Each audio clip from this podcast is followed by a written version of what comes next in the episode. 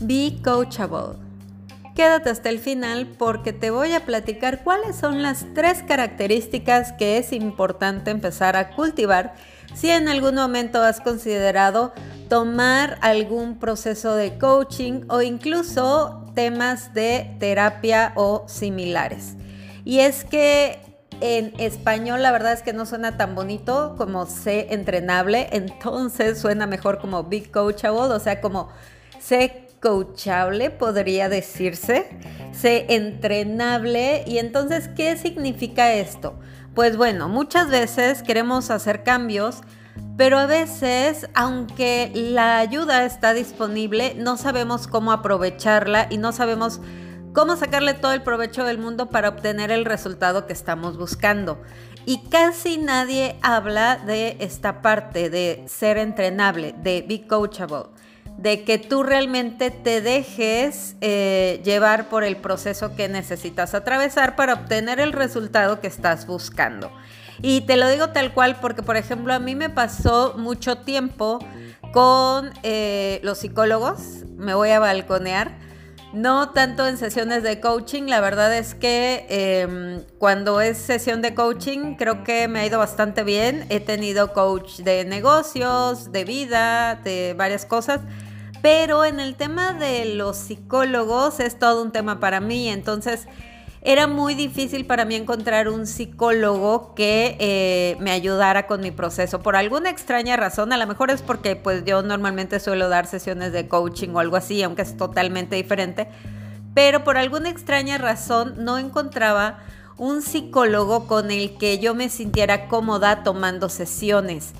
¿Y por qué era esto? Bueno, la verdad es que muchas veces lo que pasaba casi es que yo terminaba sentándolos en el sillón de tomar terapia, a lo mejor por esa eh, como idea o esa, esa parte de mí que es de como de coaching, no realmente de terapia, pues yo no doy terapia, doy coaching, pero siempre terminaba como literal sentando al psicólogo en el sillón contándome sus rollos o sus temas porque pues cuando hablo pues suelo hacer preguntas para que la gente hable, entonces estoy como muy acostumbrada a estar abierta a escuchar a las personas y casi siempre mis sesiones terminaban este, siendo para dar sesiones de coaching a la otra persona y no la terapia que yo estaba buscando. Entonces es todo un tema y también era un tema para mí como encontrar el psicólogo porque como que sentía que no me ponían atención, que o sea como digamos que tengo un poco la vara alta en ese tema porque pues eh, me encanta el tema de la terapia, me encanta tomar terapia y entonces encontrar a un realmente un terapeuta que, que pueda ayudarme es complejo. Y hasta la fecha, de hecho, por ejemplo, de mis favoritos, si en algún momento necesitan tomar sesiones de terapia, díganme y les paso el contacto. Pero literal fue alguien que a quien me recomendaron que me dijeron es el terapeuta de los terapeutas. Y ha sido las sesiones de terapia mejores que he tomado en la vida. O sea, literal que he bajado hasta el sótano de mi vida a limpiar el relajo que había ahí interno y aclarar muchas cosas y bastante bueno, entonces, pero era como el terapeuta de los terapeutas y muchos terapeutas no se animaban a ir con él. Recién incluso me han recomendado ahora a otra persona, solo que no he tenido oportunidad de tomar sesión con él. Pero en esta búsqueda de estar buscando como el terapeuta adecuado para mí, Justo em, yo tengo una amiga que es terapeuta, pero pues por la amistad como que no era, como que no, no era muy ético que me diera mi terapia porque aparte era mi amiga.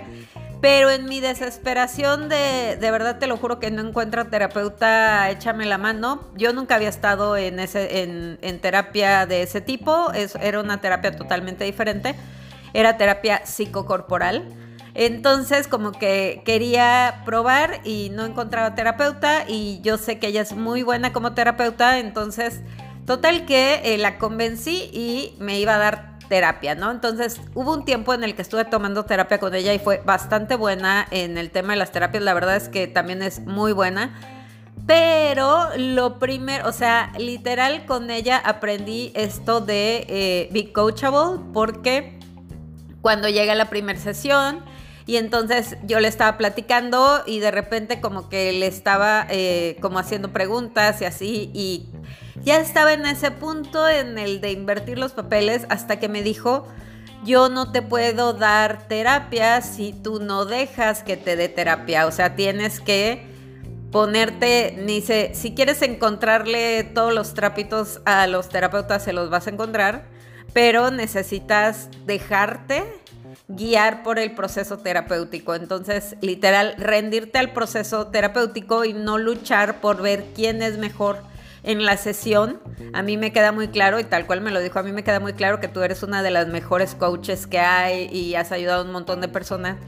Pero si tú quieres que te ayude con tu proceso terapéutico, vas a tener que dejar ayudarte. Y eso para mí fue eh, una pauta bastante importante porque me pude abrir a tomar terapia desde un lugar totalmente diferente, o sea, desde un lugar de paciente y desde un lugar de realmente sí, eh, quiero que me ayudes y sí estoy abierta al cambio y sí estoy abierta a eh, ser yo la, la paciente que toma la terapia. Entonces, ahí fue cuando descubrí que si realmente te quieres dejar ayudar, es importante que dejes a la persona que es un profesional ayudarte. Y no solamente con terapeutas ni con coaches, incluso también, por ejemplo, no sé, en temas de alimentación, nutriólogos, entrenadores. O sea, yo creo que el punto número uno más importante es que vayas con alguien en quien realmente, creas que te puede ayudar. Yo creo que eso es el paso número uno que, sea alguien en quien realmente confíes que cuenta con todas las herramientas para poder ayudarte a atravesar el proceso. Yo creo que ese es el paso principal. Y normalmente a mí también me pasa eso, por ejemplo, con el tema de entrenadores para de gimnasio y así, son muy contados los entrenadores con los que yo suelo ir porque como que tengo ya como mis ideas de temas de entrenamiento y como que se nota luego luego cuando alguien como que no cacha cómo es tu tipo de entrenamiento. Digo, yo sé, o sea, también es cuestión de ser, eh, de que te dejes entrenar, o sea, que dejes que te entrenen, pero se nota cuando alguien tiene idea de cómo entrenarte. Entonces, también esa parte es importante para mí. O sea, yo me tomo el tiempo de, cuando voy con un entrenador, realmente me tomo el tiempo de ir con alguien a quien respeto en temas de entrenamiento y que tengo, o sea, que estoy súper clara que es uno de los mejores que hay y que me va a ayudar un montón. Entonces, eso para mí. Y aparte tengo como ese feeling, yo siento que, bueno, yo siento que todo el mundo tiene ese feeling, nada más es cuestión de conectarse con esa parte. Entonces como que soy muy buena para poder eh, detectar si alguien me puede ayudar en mi proceso de entrenamiento o de terapia o incluso de alimentación. Entonces es muy importante que vayas con alguien con quien te sientas cómoda para poder atravesar ese proceso. Y hay tres características para poder ser coachable, be coachable este, para poder atravesar tu proceso en caso de que en algún momento lo quieras hacer. Hay tres características importantes que te quiero compartir. Porque muchas veces como que le dejamos toda la chamba al coach o al terapeuta o al entrenador, pero hay puntos que necesitas trabajar. Ya una vez que decidiste tomar sesiones con alguien, ya sea de entrenamiento, de terapia, de coaching, de lo que sea, ahí te van. ¿Cuáles son estas tres? La primera es estar abierta a probar cosas nuevas. Eso es súper importante. Y el otro día lo estaba viendo, digo, yo estoy, por ejemplo, en el grupo de, hay un grupo de nutriólogos de todo México, entonces había un nutriólogo que decía que no encontraba a alguien que le ayudara a su, a su mamá o a, a un familiar de él no encontrar una persona que le diera un plan de alimentación eh, como adecuado a. Y entonces ya como que en el tema, porque luego se ponen los debates bien buenos en el grupo de nutriólogos, como que en todo ese tema, realmente esa parte de él no, o sea, él quería un nutriólogo, la persona estaba buscando un nutriólogo que le diera lo que ella creía que era bueno, o sea, que quería comer. Y sí, o sea, hay cosas, obviamente hay cosas que podemos meter dentro de tu plan de alimentación, pero pues no puedes vivir de comer queso. Ya en el episodio de los quesos, si no lo has escuchado, vete a escuchar el episodio de los quesos, ya quedamos que el queso es un gusto ocasional y no puede ser la base de tu alimentación, o sea, los lácteos y los quesos y la crema no puede ser la base de la, de la alimentación, entonces es muy importante estar abierta al cambio. O hay gente que, dice, no sé, yo no puedo dejar el cereal, ¿no? Entonces, eh, estar abierta probar cosas nuevas antes de decir que no, yo creo que es muy, muy, muy importante. ¿Por qué? Porque finalmente lo que tú estás haciendo actualmente, si hablamos, a lo mejor si regresamos al ejemplo de la persona que quería que le incluyeran eh, lácteos y queso para toda la vida, obviamente que si toda la vida ha comido lácteos y queso, no le ha funcionado eso y por eso está buscando algo diferente. Entonces, ir y probar cosas nuevas, pues es importante. Entonces, estar abierto a probar cosas nuevas y dinámicas nuevas, sobre todo, por ejemplo, si hablamos un poco en temas de nutrición, yo creo que es importante primero cuando llega alguien nuevo hacer como un plan de eliminación de cosas que pueden, que, pueden causar, este, no sé, eh, intolerancias o inflamación. Entonces, cosas que a veces comemos ya en demasiado, ya demasiado, entonces necesitamos como hacer un plan de eliminación de esos alimentos temporal, no quiere decir que va a ser así para siempre, para determinar si alguno de esos alimentos está inflamando o alguno de esos alimentos eh, ya ha causado alguna sensibilidad. Y no hablo solo de azúcares, harinas y procesados o de gluten, puede ser incluso hasta, no sé, que la persona coma huevo todos los días y que le esté causando sensibilidad del huevo. Entonces es muy importante eh, dejarse llevar por la persona y estar abierta a probar cosas nuevas en temas de alimentación porque pues normalmente vamos y queremos que nos ponga exactamente lo que nosotros solemos comer y pues obviamente lo que solemos comer no nos está funcionando y por eso necesitamos un cambio. Entonces, punto uno, abierto a probar cosas nuevas. Punto dos, honestidad total con la persona que eh, va a ser tu coach o tu terapeuta o tu nutriólogo o tu entrenador. Tener la honestidad total porque a veces cuando llega, no sé, alguien nuevo y es ¿cómo estás? Y dice, bien, todo bien. Y entonces eso está como, es una persona que está como súper, súper, súper cerrada. Y si estás yendo con alguien profesional es porque hay algo que te está incomodando que quieres cambiar. Entonces no es como todo bien. Y tener la honestidad de poder decir, esto sí me gustó, esto no me gustó, es súper importante. Incluso, por ejemplo, en planes de alimentación tener la honestidad de decir, ¿sabes qué? No sé, no tolero comer kale. o sea, ponme lo que quieras, pero no me pongas a comer kale porque, no sé, lo odio con todas mis fuerzas. Eso es súper importante para poder eh, guiar a la persona y seguramente hay muchos vegetales que pueden reemplazar el kale perfectamente. Entonces, tener la honestidad o incluso la honestidad en el plan de alimentación porque a veces es como, ay, ¿por qué no? Vamos a ver qué fue lo que pasó, ¿por qué no bajaste de peso? Y no, no, este, no mencionar, eh, ya cuando vamos haciendo como la recopilación de lo que comieron en la semana, no mencionar, ay, es que me comí unas quesadillas, o fui al cine y me comí palomitas, o, o sea, como cosas que a lo mejor decimos, ay, nada más fue tantito, pero pues de tantito en tantito empieza a sumar. Entonces, ser muy honesta con cómo te estás sintiendo con el plan de alimentación o con el entrenamiento o con la terapia.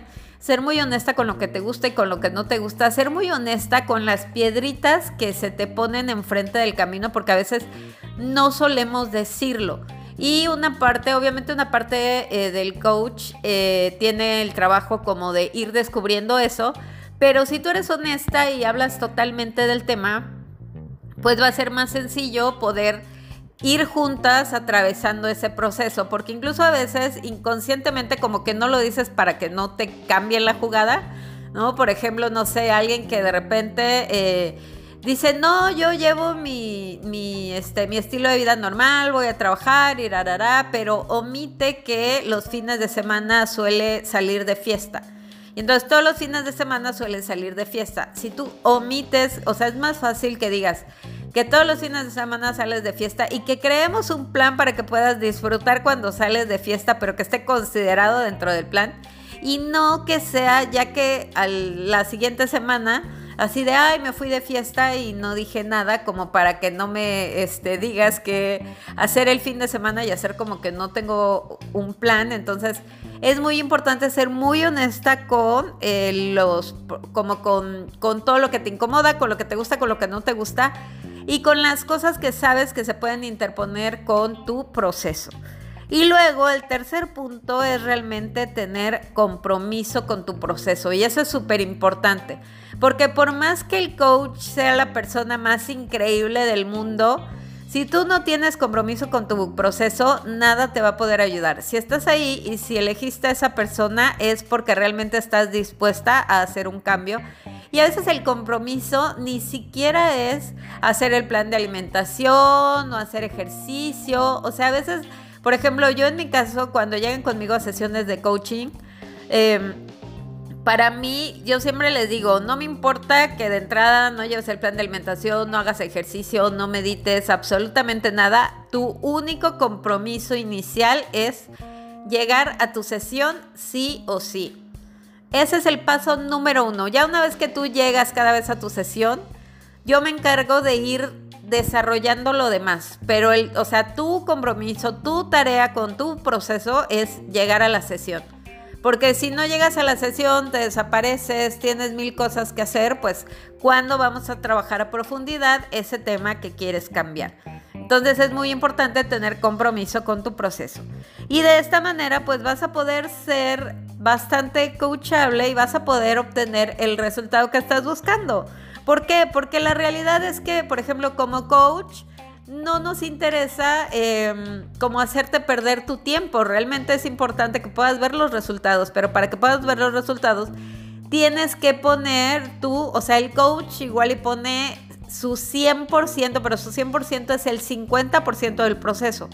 Tú tienes que dar el paso y poner a lo mejor no tu 100%, pero sí poner un esfuerzo en el tema porque finalmente pues eres la persona que está buscando el resultado. Entonces hay que ser coachable y hay que dejarse llevar, tener honestidad, tener compromiso con el proceso y aprender a probar cosas nuevas.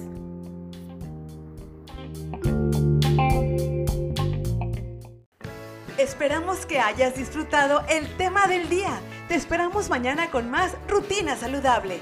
Únete a la comunidad Rutina Saludable y ayúdanos a transformar la vida de más personas compartiendo este podcast con quienes necesiten un cambio radical desde el amor propio.